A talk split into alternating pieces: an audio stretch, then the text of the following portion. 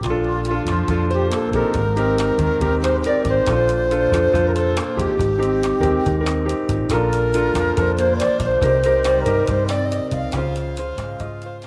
大家好，我们是兽医，好想告诉你，我是兽医师薇薇。是兽医师医生。呃，哎啊，不是你要主持哦哦哦，好，就是啊、就是之前我们有访谈了一个那个就是社工，呃呃，就是社工啦，然后他有推荐我们就是另外一位在做类似的的工作的，呃，也是有呃也你本身也是社工对不对？对我本身是社工，对，那就很开心今天可以邀请到就是呃脸书，哎，应该是脸书社团吗？还是粉丝页？我其实有点搞不清楚 粉丝。页有，其实现在只有开粉丝页。嗯，就是这个，就大家可以到脸书上面搜寻呃动物社会工作，就是可以看到他们就是有有对这些呃就是类似人的社工方面的的议题在做就动物这一块的的服务的的社工师这样子，那那就可以请你简单做个自我介绍一下。好，Hello，各位听众，大家好，我是动物社会工作的陈怀恩社工师，然嗯后今天很开心可以来上呃，所以好想告诉你的节目。对，然后嗯，主要就是因为因为这一块目前在台湾好像就比较少，至少至少我本身是是比较少听到有人在做这样子的事情。那那不晓得你是有什么契机，当初会开始就是从事这方面的的工作？你诶你是把它当做一个工作吗？还是诶其实其实我现在是兼职在做的，就是我是下班时间在做，然哦后这件事情已经持续蛮久，大概从二零一五年开始吧。那、嗯那时候我刚从动保的工作离开，我为了嗯薪水我就回来做社工，这样，因为那时候社工的薪水还是比动保好一些。嗯那可是我一直就是有把动物这件事情挂念在心上，我就想说，嗯，社工可不可以为动物做一些什么事情？所以那时候就是开始查一些资料，然后发现美国有兽医院里面的社工，嗯嗯，然后他们也有学院的课程，所以我就在想说，也许这一块呃应该其实有蛮多讨论的。那我就开始念研究所，开始推演讲啊，然后找一些我觉得蛮不错的案例跟服务来、嗯。来谈，然后累积一阵子之后，才开始就是办读书会，跟比较完整可以训练工作者技巧的工作坊这样子。嗯，对，因为因为社会工作这本身也是一个专业的项目啊，因为就就在人，他们也是需要一个长时间的，不管是呃念书啦、考证照等等，但但相对于动物这一块，好像的确，我不晓得，我不晓得美国那边的的制度是怎样，但至少在台湾好像真的相对比较比较贫乏一些这样子。对，因为这个议题其实真的还算新的，就算对社工对我自己的领域来讲，我谈的东西也都是新议题，所以其实我遇到蛮多困难的，因为在做这种新的议题，又是跨领域的工作的时候，呃，你就会遇到很多阻力，比如说别人可能听不懂你在讲什么啊，或者是你 我跟社工讲讲要注重动物的时候，他们就说我人都救不完了，我 救动物，疯了吗？可是我跟我之前跟动保的伙伴讲一些我的想法的时候，他们就会觉得为什么要考虑人那么多？对啊啊都是万恶的，你知道吗？都是因为有人 对动物才受害这样子。嗯，对，所以就是呃这块真的蛮不好谈的，但是我觉得在从二零一五到现在也快快快快十年的时间，觉得也是有收集到一些蛮有趣的故事，也许等下可以再顺着聊的时候可以再分享。嗯，对啊，那那我想就是 突然想听故事 你也想听故事吗？啊，没关系，我们一个一个来好了。没问题，没问题。嗯，那那我想就先大概了解一下，就是动物的社会工作它包含哪些面向呢？就是哪些内容？我我其实现在在谈的议题都还蛮广泛的，因为我自己的兴趣是研究，嗯嗯，所以其实你在粉丝专业上面找不到我直接做服务，但我最近有在想说要做一些服务，所以我呃有开始对一般民众有有一些新的服务出来，但我现在还在边开发，但大部分的时间我是跟专业的工作者在谈说，呃，主要是跟社工在谈说动物要怎么加到他们的食物工作里面。比如说像我我我最近我最近访的案子应该，嗯，我最近访的案子是囤积的案子。嗯嗯，动物囤积的案子，我今年才开始接的。对，嗯，是什么东西？之前在新闻上有看到，就兔子或猫。对对对，应该还蛮多的吧？可是我不知道临床兽医会不会遇到这样子的个案呢？还是那种都在社区里面比较不容易遇到？那我不知道怎样的定义才叫囤积，因为我我有碰过，就是但那个嗯，主人算是也是类似中途，但他在家里就养了。二十几只猫，但老实说，那个环境其实都不会没有办法做的太好，所以猫就很容易生病啊，互相传染什么的。对对啊，不，嗯，那不晓得，就就就你们的的，就就你们的有没有什么定义上，怎样的状况才符合动物囤积？其实，在在台湾有一点困难做这件事，因为台湾完全没有基础研究，所以我最近会接这个案，也是完全抱持着。呃，实验开创的心态在做这个试水温这样子。对对对对对，因为在在美国的话，他们是用医疗模式，医疗模式是指说他们对囤积这件事情是有明确的精神疾病的定义。嗯，所以他们会有不同的呃专业工作者进来一起，当然动保也会有动保的法律的，然后可能社工或者是医疗人员会来确定。呃，这个事主的精神状况，还有他的健康，整体健康有没有问题？因为如果你在那种很不卫生的环境，其实对人跟对动物的身体健康应该都蛮不好的。我想在兽医的临床上面，应该也可以很直接看出来，比如说体型的瘦弱，或者是他可能有一些呼吸道或者是皮肤的疾病，是很明确是没有照顾好的。如果他整窝的动物都是这个状况的话，显然已经超出他的照顾能力。嗯，那可不可以借由社区的服务，或者是去了解他的精神状况，给他改善，可以协助他不要一直超出他能力的蓄养动物？这个是美国他们有一块社工在介入动物相关的案件的时候的其中一个角色。那除了动物囤积以外，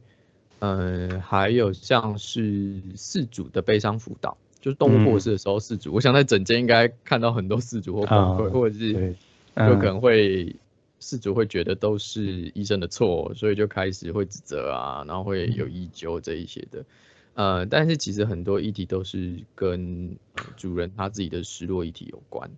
嗯，他可能太难过，然后以前没有一个好的经验可以陪他好好走这一段，但然后他就情绪失控。嗯，就我想啊，这上一次。呃，一来参加节目的是乌娜，对不对？对，对乌娜，因为他应该有提一些这个，那这个我就不再多谈。那其他的话也还会像是呃贫穷的状况底下的人跟动物，这样讲有点太抽象。简单讲就是，比如说街友，或者是像 Coffee，因为那个得 COVID 之后，他们其实嗯也经工作会受限制嘛，所以他们家的动物可能会会会没有办法得到妥善照顾，因为他们的收入短缺了。那我前一阵去看美国的兽医师基金会，他们有给 COVID 的民众，就得 COVID 家里因为失去工作、经济弱势的家庭做动物照顾的补助。嗯，觉得蛮蛮特别，在台湾我没有 听过这样子的补助。那呃，还有像是救灾，因为像最近土耳其，嗯，我就在脸书上看到好像对对对，所以在。对啊，在在救灾上面，是不是也可以留意有动物的家庭？尤其现在家庭养动物的家庭越来越多了，其实人跟动物的那个连结是关心到整个家庭的身心健康。我相信对动物来讲也是。那但是我们的工作重点可能会在人身上。嗯啊，还有比较比较台湾现在比较有在做的，大概是家庭暴力跟动物虐待。嗯。就是这两个其实有很多实证研究都表示这两件事情是有相关的。那呃，可是，在台湾的社工训练里面，进到家庭的时候，并不会特别留意动物这一块。在过往，呃，今年有做一个蛮大的改善，是我们的家暴的评估量表上面有增加了宠物的选项，就是他们会去询问说，哎，这个家暴的受害者，他家里的动物有没有受虐？或者是有没有被伤害？如果有的话，它的那个风险的指数会变比较高。嗯，然后在台北市的话，他们现在有有动保处有加到社会安全网的会议里面去，所以他们如果遇到了动保的虐杀的案件，他们也会提上来给其他局处去查，说是不是有其他局处在。所以你这样听林林总总，就是还蛮多议题的。但我现在就是就是讲一整天，对，简单 简单的说，就是我我会去思考人跟动物他们的共同的处境，不管是在暴力啊、灾害啊，还是贫穷啊这些问题。啊，在考虑他们整体的健康还有整体的关系上面，我希望可以找到一些介入的点。那当然，这是在我的主要的工作领域里面努力的事嘛，因为我想告诉社工们说，其实动物是可以加到他们的工作里面的。那这样子，我相信在这样的工作里面，动物也会变好了。嗯嗯，所以议题有点多，真的。我要我我刚刚很想要打岔，但是，但我们现在可以追问了，我可以做笔记。对对对，就是那个我想要问，呃，因为我觉得动物其实是。宠物就是呃，基本上是我想要养就可以养，所以他们就是一个非常被动的一个呃，就是被迫变成一一个家庭的一份子的这种感觉。那呃，刚刚提到那个动物囤积症的问题，我就会很好奇说，呃，假设今天真的饲主是有一些精神上的疾病，然后囤积了非常非常多的动物，但是动物也照顾的还 OK。那这个状况下，嗯，我我不确定说这样的状况下会不会其实是有一些风险在的，就比方说他疾病恶化，然后那这种状况，呃，一般来说从社工的的的角度来看，会会会有什么样的建议呢？呃，我我觉得刚刚嗯在讲那个精神疾病的范畴，其实我们有点广，因为有的时候事主他可能是有情绪上面的困扰。嗯嗯，说他是忧郁，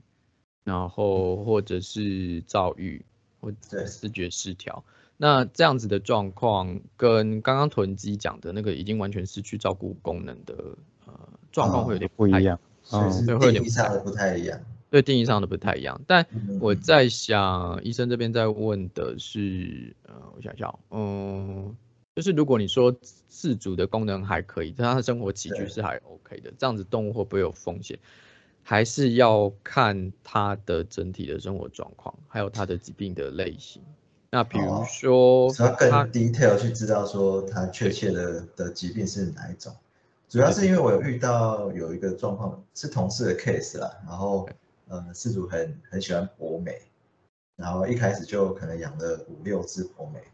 然后那个时候大家有点还不以为意，然后就越来越多，然后后来就是有带来，好像就他还是会带来定期去接种疫苗啊，干嘛的。然后但每一次带就可能带了十只啊、八只这种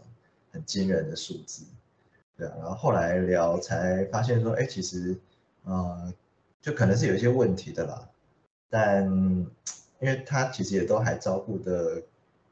当然，就是那么多的博美养在一起，可能就会有一些就是团体生活上啊，打打架怎么有些小问题，但都不是太大的问题，就整体照顾还还可以。但这种情况其实就会蛮担心，说未来在呃当这些博美长大了，然后开始呃一只一只的变老的时候，呃就应该说我们兽医其实不太一般，不太会关心到这种程度啦，只是说很呃很。就看到这么特殊的案例的时候，其实就会觉得说，哇，那这种情况应该要怎么样才有办法真的去帮助到，呃，不管是事主还是狗都是这样子。哦，我我呃，因为其实我现在实务工作比较没有那么多，就是接案的没有那么多，可是我会接一些社工来咨询他们的案件要怎么办。嗯，然后我觉得，因为我是研究脑嘛，就是看了很多 paper 之后，然后就会跟他们讲说，可能可以怎么做。那如果是这样子的 case，呃，我想，如果这个事主他有社工在服务他的话，嗯，我可能会建议他说，他在考量这个事主的身心状况的时候，可以把动物考量进来。比如说，哎，刚刚刚一呃，问跟医生问的是说，呃，照顾的问题嘛，也许社工可以在会谈的时候跟他好好聊聊，说，哎，那他接下来的人生规划是怎么样？他有没有呃在思考说，呃这一些动物之后的照顾的状况是如何？他们两个，他跟这些动物是过度依赖吗？嗯，对对，是依赖到他其实完全没有办法评估现实生活的状况，还是说他其实有打算的？这些动物也让他有新的朋友，可能他认识了很多狗友，然后这些狗友都愿意帮他，那对他的生活是有改善的。我觉得这些是社工可能会在意的事情。然后把动物考虑进来的时候，就也不是说，因为有的社工就可能在没有这些相关的知识的时候，他会觉得，啊，你自己都照顾不好了，你钱都不够用了，你为什么还要养那么多狗？可是这样子其实也是某一个程度对对这个事主来讲，或者是对他的身对这个事主的身体状况来讲，对对对对对对对对，因为因为他我相信他一定是跟动物也也是有很强的依附关系，情感连接。但是怎么样跟他务实的讨论，呃，我觉得不管是从兽医的立场还是从社工的立场，应该都可以好好的跟饲主谈。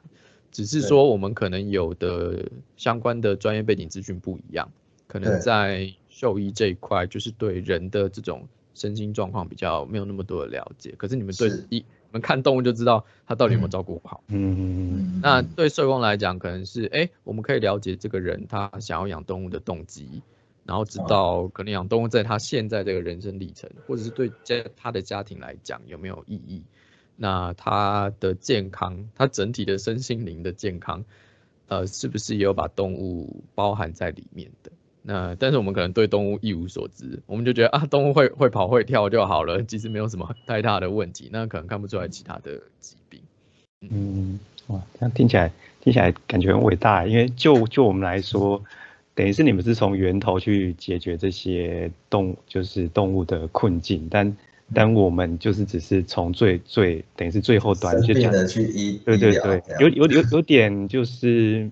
就是有会会有点永无止境的感觉啊，因为以刚刚那个动物囤积的案例来说，你们等于是可以从源头就是以以人那边去处理，那就我们收益而言，可能我们只会专注在比如说动物的健康医疗，但是事情的根本就是那那位。就是人身上，我们其实是不知道该怎么去去做的，所以我觉得，嗯，你们的存在听起来真是越来越越，我我觉得是蛮重要的，因为很多问题不不单单只是，